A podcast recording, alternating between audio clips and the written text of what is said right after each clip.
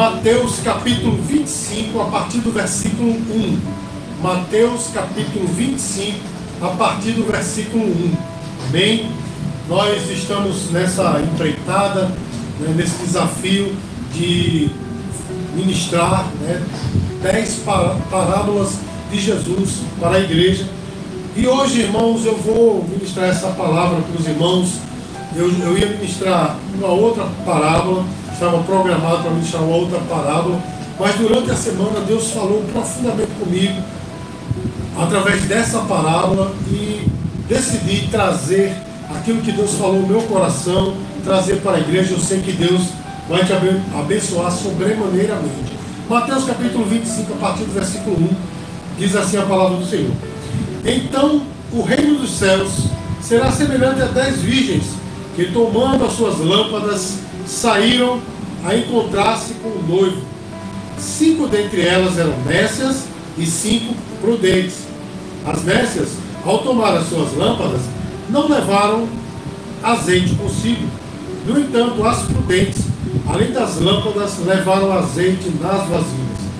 E tardando o noivo, foram todas tomadas de sono e adormeceram. Mas à meia-noite ouviu-se um grito: Eis o noivo, sair ao seu encontro. Então se levantaram todas aquelas virgens e prepararam as suas lâmpadas.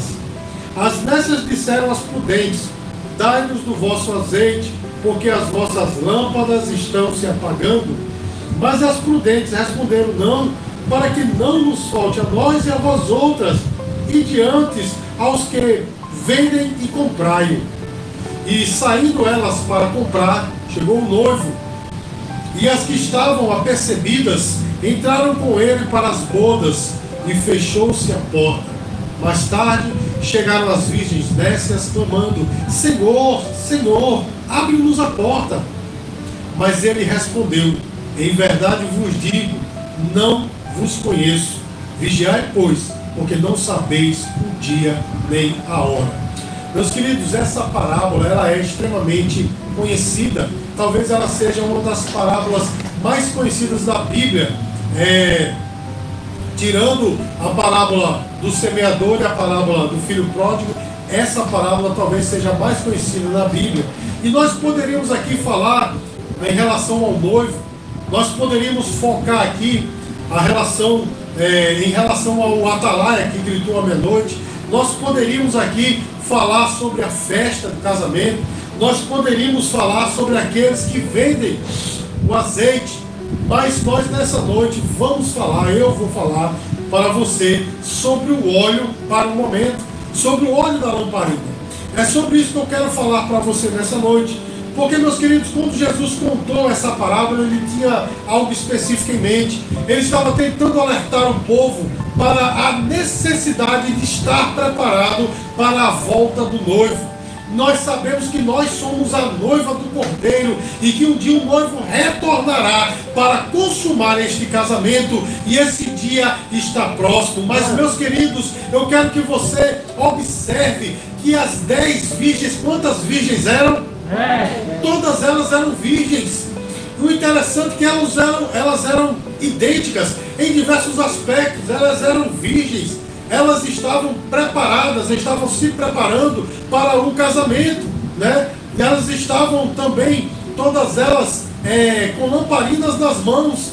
As lamparinas, todas elas tinham a, a, o chumaço e tinham óleo, todas elas, elas eram iguais e todas elas também se cansaram e dormiram. As virgens, elas eram idênticas. Porém, o Senhor Jesus, ao contar essa parábola, ele divide essas dez virgens em dois grupos, as sábias e as tolas, para falar de uma linguagem é, mais acessível para os nossos dias, as sábias e as tolas. E o que é que configura as sábias e as tolas? O que é que configura esses dois grupos? Justamente porque as sábias além de tudo aquilo que elas tinham, além da lamparina, além do óleo da lamparina, além do chumaço, elas tinham reserva de óleo. E já aquelas que foram consideradas como nécias, tolas, burras, não é? loiras, não, loira não, né?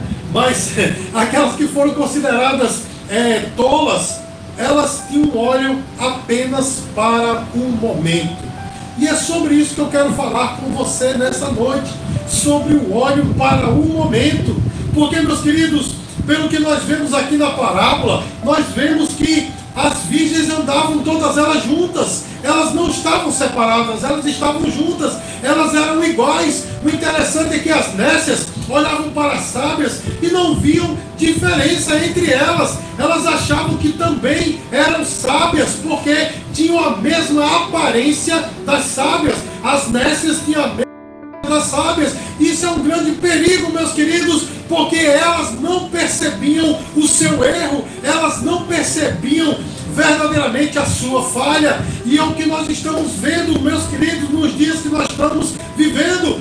Pessoas que têm olho apenas para o momento, não têm reserva para o momento futuro. E o que é que eu quero dizer com meu amado, minha amada, eu não quero entrar nos pormenores teológicos, nos meandros teológicos dessa parábola, mas eu quero dizer para você que esse óleo representa o Espírito Santo. E nós vemos que todas elas tinham óleo, mas haviam cinco que tinham olhos apenas para um momento, para aquele momento. Porque, meus queridos, em dado momento, a diferença entre dois grupos aparece. Em dado momento, a diferença entre dois grupos aparece. Existem pessoas que estão nas igrejas, existem pessoas que são evangélicas, que são crentes, que são cristãs, e parece que está tudo perfeito. Inclusive tem até, né, é, vamos dizer assim, manifestações de adoração, não é? se derramam na presença de Deus, oram, buscam, mas esse, esse óleo, essa unção é apenas para o momento. Isso é muito perigoso, meus queridos, porque nós temos que ter reserva de óleo com o Senhor, ou para o Senhor, para um momento de sequidão, para um momento quando nós não podemos comprar esse óleo. Eu quero dizer para você nessa noite que muitas pessoas hoje estão dizendo, estão se dizendo cristãs, muitas pessoas hoje estão né, por aí com expressões de louvor, muitas pessoas estão por aí até pregando o Evangelho, mas tem óleo apenas para um momento. Recentemente eu li um livro não me lembro o nome do autor, mas o nome do livro é A Igreja que Sempre. A Igreja que Queríamos, a Igreja que Sempre Queríamos. E ele, ele conta, ele é um, um pastor norte-americano, e ele conta que estava perto das Torres Gêmeas, no, no 11 de setembro de 2001. Ele estava lá perto das Torres Gêmeas, quando aqueles aviões, né, é, foram sequestrados por aqueles terroristas muçulmanos ele estava lá e ele viu quando aqueles aviões chocaram-se contra aquelas, é, os prédios, né, as torres gêmeas, e ele viu todo aquele, aquele alvoroço, ele viu como a cidade parou, ele viu como o país parou.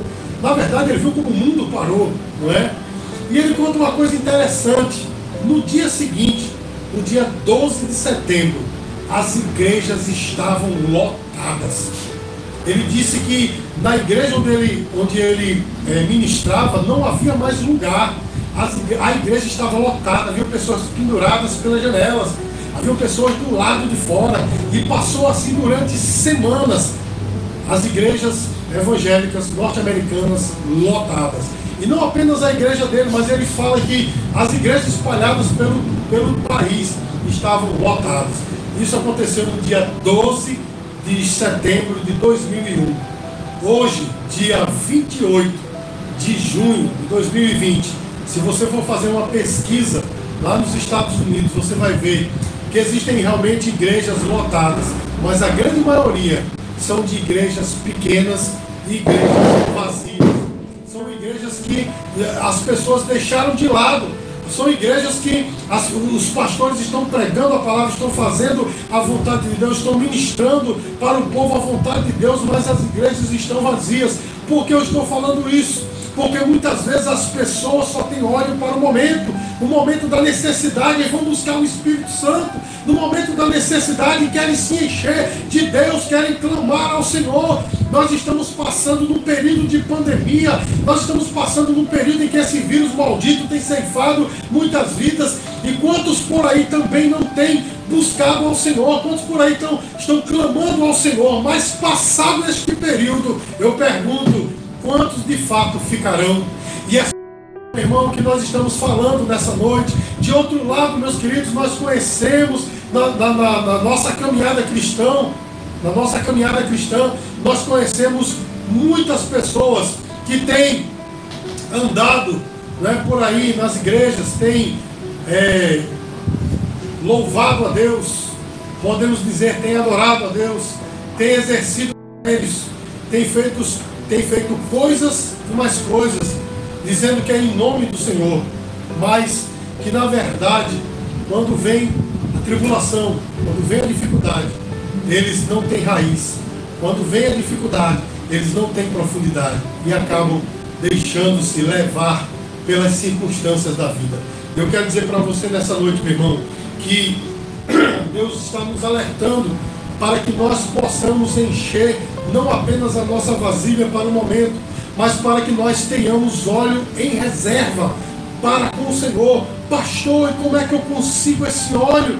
Existe um texto na palavra de Deus, Efésios capítulo 5, versículo 18 em que o apóstolo Paulo diz assim: Não vos embriagueis com vinho em que há contenda, mas enchei-vos do Espírito Santo. Há uma ordem, meu querido e minha querida, para que nós nos enchamos do Espírito Santo, para que nós recheemos a nossa vida do Espírito Santo. Então, nessa noite, eu quero fazer uma pergunta bem enfática para você, bem incisiva. Você tem se enchido do Espírito Santo? De que é que você tem enchido a tua alma, a tua vida? Nós temos enchido nossa vida muitas vezes com fofoca, com disse-me-disse, com contenda, com é, estatísticas de morte pelo coronavírus, de pessoas sendo enterradas, outras doentes meu irmão, você tem enchido a sua vida com o que? A palavra de Deus nos dá uma ordem para que nós nos enchamos do Espírito Santo. E para isso deve haver uma busca,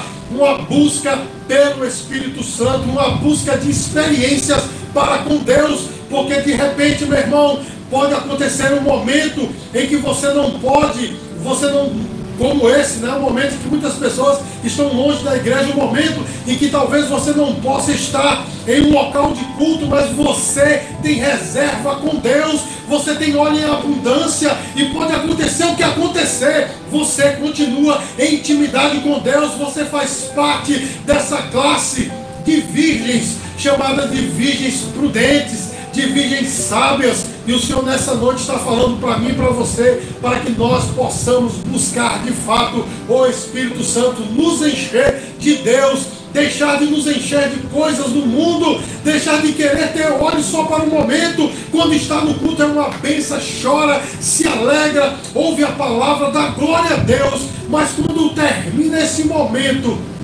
volta a ser aquilo que era Quantas vezes nessa minha caminhada cristã eu participei de congressos, de simpósios, de cultos, né, de, de, de, de festas, e as pessoas, é aquela empolgação, né? As pessoas têm aquela empolgação, as pessoas né, têm aquela, toda aquela expressão de louvor, quantas vão à frente para chorar, principalmente em cultos de missões, né? Congresso de missões, quantas pessoas vão à frente chorando, Senhor, entregue minha vida para missões.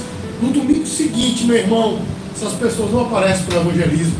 Outras estão numa festa, no congresso jovem, congresso de senhoras, seja lá que tipo de congresso, congresso de obreiros, né? Escola bíblica para obreiros, aí aquela coisa, aquele mover.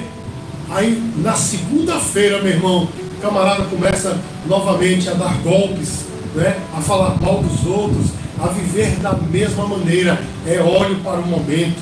Nessa noite o Senhor está concluindo igreja, o Senhor está exortando a sua igreja para não ter óleo apenas para o momento, mas para ter um óleo que seja duradouro, para ter uma reserva de experiências para com Deus.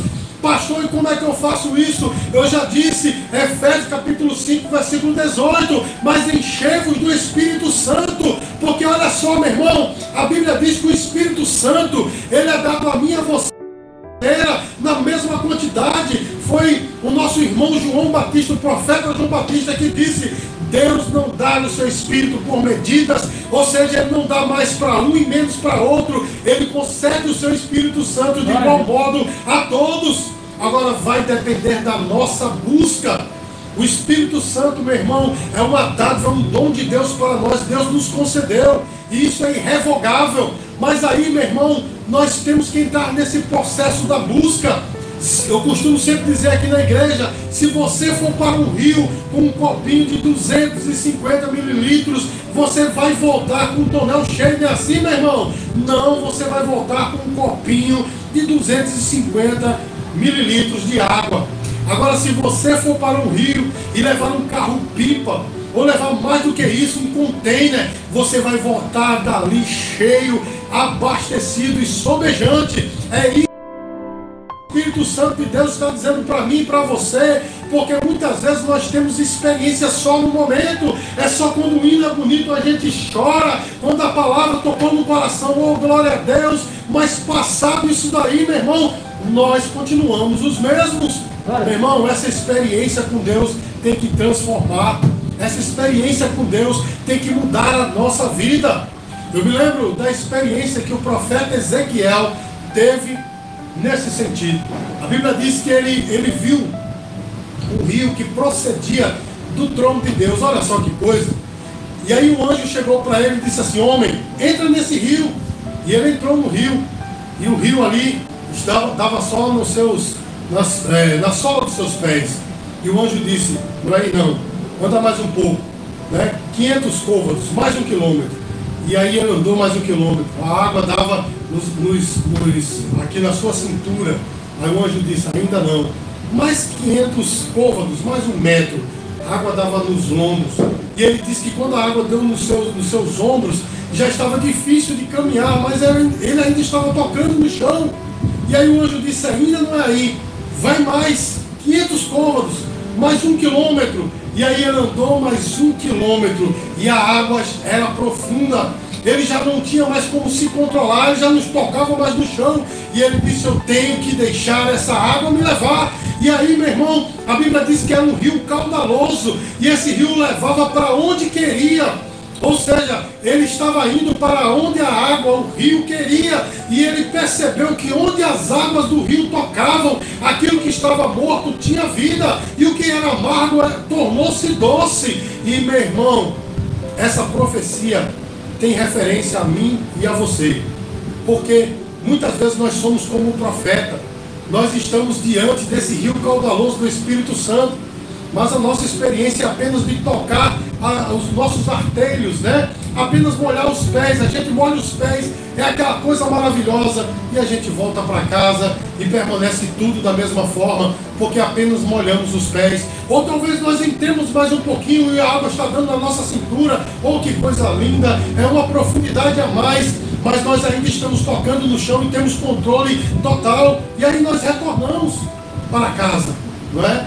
Aqueles que ainda vão um pouco mais, as águas estão nos ombros, já está um pouco mais difícil de você mas mesmo assim seus pés ainda tocam no chão. Você está entendendo, meu irmão? Seus pés ainda tocam no chão, você ainda tem o controle. Mas quando você adentra um pouco mais, o controle já não é seu, o controle é do Espírito Santo, e o Espírito Santo te leva para onde ele quer, você quer. E aí, meu irmão, é uma experiência transformadora, porque o que era amargo torna-se doce, o que estava morto torna-se a ter vida.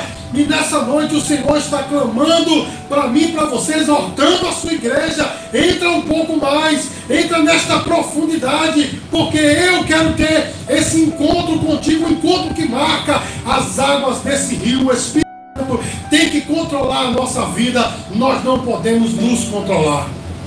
Foi o próprio Jesus que disse o seguinte: aqueles que são nascidos de Deus são como o vento, que a gente não vê de onde vem, nem para onde vai. Assim são aqueles que são nascidos de novo. Essa é a transformação de Deus para conosco. Nós não nos dominamos, é o Espírito Santo de Deus que nos domina. Quando nós temos essa experiência, meu irmão, quando nós deixamos as águas do Espírito nos levar, verdadeiramente, a gente talvez queira falar mal do irmão, mas aí, meu irmão, dentro do meu coração está cheio do Espírito Santo, e aí eu digo, eu não vou falar para não macular essas águas. Talvez eu queira praticar algo que não é da vontade de Deus, que vai macular essas águas, e eu digo não, porque eu não me domino mais, é o Espírito Santo que me domina. E assim, meu irmão, nós temos experiências para com Deus. Porque, meu irmão, uma coisa é você ver alguém falando das suas experiências com o Senhor, é lindo, é maravilhoso, mas não causa muita coisa na minha vida, não me transforma. Eu tenho que ter experiências com Deus, eu preciso ser transformado. E aí eu me lembro de, uma outra, de um outro personagem bíblico chamado Jacó. Meu irmão, Jacó, ele tinha pais, servos de Deus. Ele sabia quem era Jeová, ele servia ao Senhor da a sua maneira. Mas ele era um homem enganador, como o seu nome diz, porque Jacó quer dizer enganador. Ele era um homem enganador, ele era um homem espertalhão. Ele roubou na primogenitura do seu irmão.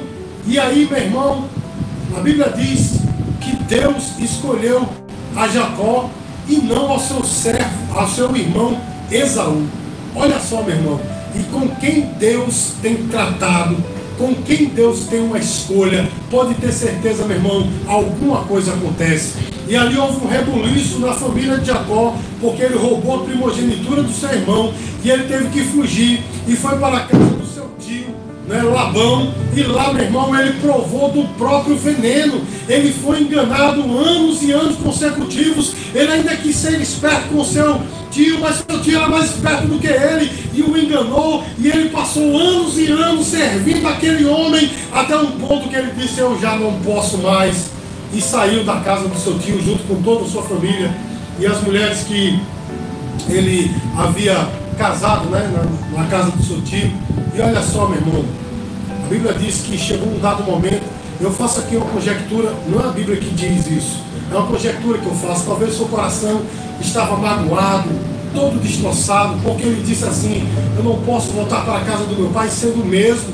Eu não posso ter as mesmas experiências, eu quero algo novo. E a Bíblia diz que ele chegou num vale, chamado de Vale de Jaboque, e ele fez tudo passar. Ele disse: Olha, vão na frente, os meus bens, os meus filhos, as minhas esposas, vão tudo. Eu vou ficar só nesse vale. E ali naquele vale, meu irmão, aparece um homem que nós sabemos que era uma teofania, uma representação do próprio Cristo no Velho Testamento. Apareceu ali e ele agarrou com aquele anjo, né? Agarrou com ele e disse: Eu não te largo enquanto você não me abençoar. E foi uma batalha, porque a Bíblia diz, meu irmão, que durou a noite inteira uma batalha, os dois lutando e aí ao final, o anjo lhe diz: Qual é o teu nome? E ele disse: O meu nome é Jacó. E o anjo lhe diz: A partir de hoje, não te chamarás mais Jacó, te chamarás Israel. Porque lutaste com Deus e com os homens e venceste. Porque Israel quer dizer príncipe de Deus. E a partir daquele momento, meu irmão, a vida dele foi transformada me chamar, chamar a tua atenção para algo que aconteceu com Jacó. Naquela luta, quando ele estava lutando, o anjo lhe tocou na coxa. E aí ele passou a ficar mancando, não é? E aquela marca, aquele toque que aconteceu com ele foi para a vida inteira. Você está entendendo o que é que Deus está falando para você, meu irmão?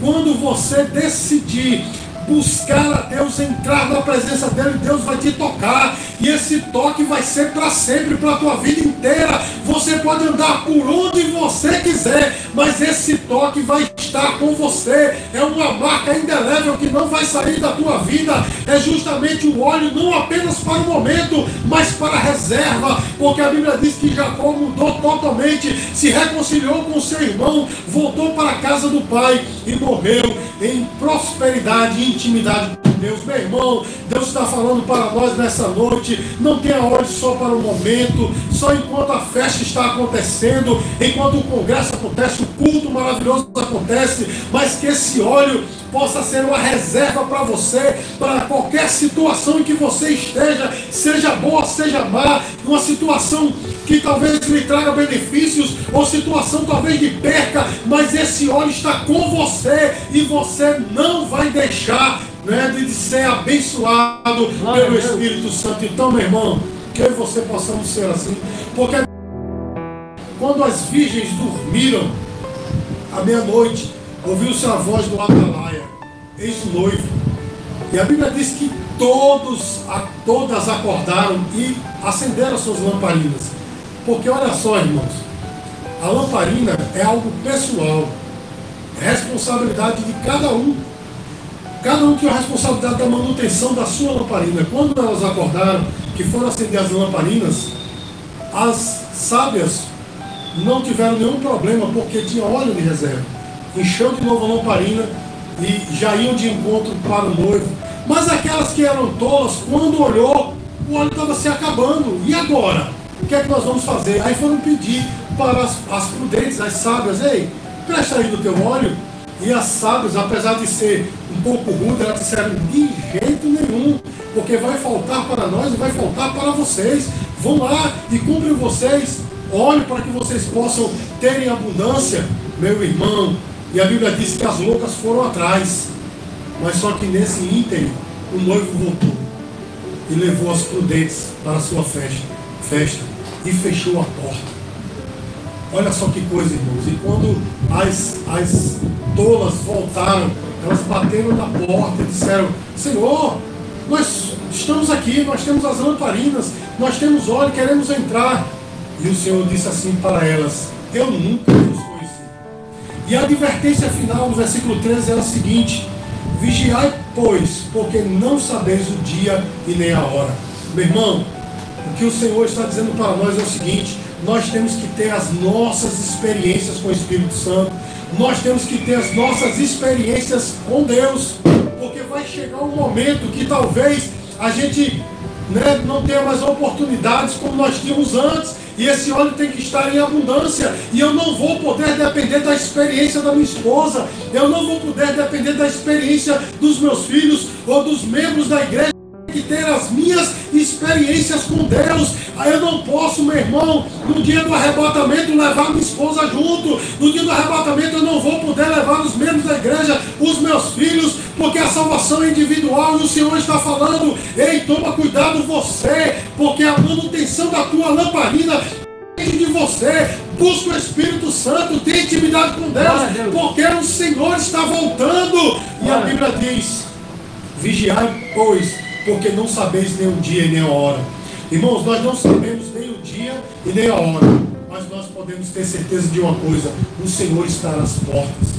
Todas essas pragas que estão acontecendo aí no mundo já fazem anos terremotos, guerras, fomes, pragas, pestes, tudo isso, meu irmão, guerras e rumores de guerra acontecem há anos, mas observe, meu irmão, observe o quanto de intensidade está acontecendo tudo isso nesses últimos dias. A intensidade é grande porque o Senhor está às portas. E a Bíblia diz assim: o Senhor nos advertiu, quando virdes todas essas coisas, a perceber, porque o noivo retorna. Ou seja, meu irmão, quando nós percebemos tudo isso, fiquemos alerta, porque Jesus está voltando. Eu escrevi um livro sobre os sinais da vida de Cristo, porque há muitos anos eu fui tocado quando o Senhor disse para mim: te prepara, porque estou voltando. O Senhor está voltando para buscar a sua igreja e um dia as portas vão ser fechadas e aqueles que têm olhos só para o momento vão ficar de fora. Eu vou dizer uma coisa para você, meu irmão: as pessoas que ficarão de fora. Entenda que isso aqui não é uma, uma, pregação de terrorismo, eu não quero amedrontar você, eu estou alertando, mas aqueles que ficarão de fora, eles enfrentarão período mais negro da história mundial, que a Bíblia chama de a grande tribulação, um período de sete anos, quando Deus vai derramar o cálice da sua ira nesta terra. Meu irmão, vai ser coisa terrível. A Bíblia diz que o Espírito Santo não estará mais aqui. Você vai já, já pensou, meu irmão, você orar e não ter aquela unção do Espírito Santo, o céu fechado para você, meu irmão, você não sentir essa intimidade com Deus. A Bíblia diz, meu irmão, que Deus vai derramar nesta terra o cálice da sua ira de tal forma que o sol aquecerá sete vezes. Meus queridos, nós estamos num tempo muito de muito calor, de um, de um, clima terrível. Imagina como será no tempo da grande tribulação. A Bíblia diz, meu irmão, que Deus vai tocar no mar, as águas se tornarão em sangue. Até essa parte da, da população marítima, né, dos navios, eles vão se se perder. A Bíblia diz que os animais do mar, os animais marinhos vão morrer. Meu irmão, você já imaginou o que é isso? Haverá doença de peles. A Bíblia diz que haverão demônios que sairão do abismo. Esses demônios, eles tem uma aparência de um cavalo com cabeça de homem e um rabo de escorpião, e eles vão passar seis meses atormentando os homens. Os homens vão, durante esses seis meses, vão procurar a morte e não vão encontrar. E sobre tudo isso, meu irmão, ainda haverá um personagem. Estou aqui tentando resumir toda a escatologia em alguns segundos. Haverá um personagem chamado de o Anticristo. Não é? Anti não é contra, mas é no lugar de. Ele vai querer ser o Messias esperado. E a Bíblia diz que esse homem, ele vai. E a política, você pode perceber, ela está arrumando para isso. Está arrumando para um governo único, centralizado, uma só moeda, uma só religião, um só governo. Perceba, meu irmão, como a situação está. E esse homem vai ser um líder e ele vai trazer uma paz social de tal forma, meu irmão, que vai ser incalculável. A Bíblia diz que ele não vai ter desejo por mulheres. Olha aí o porquê, né? Toda essa balbúrdia sexual aí dos homossexuais, porque a Bíblia diz que ele não vai ter desejo por mulheres, logo ele vai ser então, possivelmente um homossexual. Olha só que coisa, meu irmão. E a Bíblia diz que esse homem implantará algo chamado como a marca da besta. Um sinal, ninguém sabe se vai ser um chip, algo na pele, mas só sei de uma coisa, vai ser colocado na mão ou na testa. E quem receber vai estar marcado para a petição. Você já imaginou, meu irmão? Durante esse período você está com o seu olho para o momento ali, só aconteceu naquele momento, você ficou de fora da festa. Você já imaginou, meu irmão? Então, meus queridos, essa ministração dessa noite, eu estou tentando servir aqui com a voz daquela atalaia que gritou assim: Eis o noivo, prepara a igreja, porque o noivo está voltando. Não tenha olhos só para o momento, tenha reserva para com Deus, porque o Senhor vai vir buscar uma igreja santa, irrepreensível, sem mancha e sem ruga, uma igreja santa, uma noiva virgem. É assim que o Senhor está te chamando, meu irmão. Ele está te chamando para você ser fiel a Ele. Nós estamos vivendo nos últimos momentos. A porta está para se fechar, então não perca essa oportunidade. Busque experiências com Deus. Busque experiências com Deus. Entre na intimidade. Como eu falei aqui, faça como profeta, vai entrando na intimidade. Até o ponto de que as águas desse rio te levem. Que você não tenha mais domínio sobre você, mas que o Espírito Santo te domine. E aí, meu irmão, eu e você estaremos naquela grande festa que a Bíblia chama de bodas do Cordeiro, onde também haverá o tribunal de Cristo, o Primacite, o, o tribunal de Cristo, onde o Senhor vai recompensar as nossas obras, aquilo que nós fizemos aqui na terra, e só estará lá os salvos, os escolhidos, verdadeiramente, aqueles que são prudentes, que têm óleo em reserva. Que o Senhor Jesus te abençoe.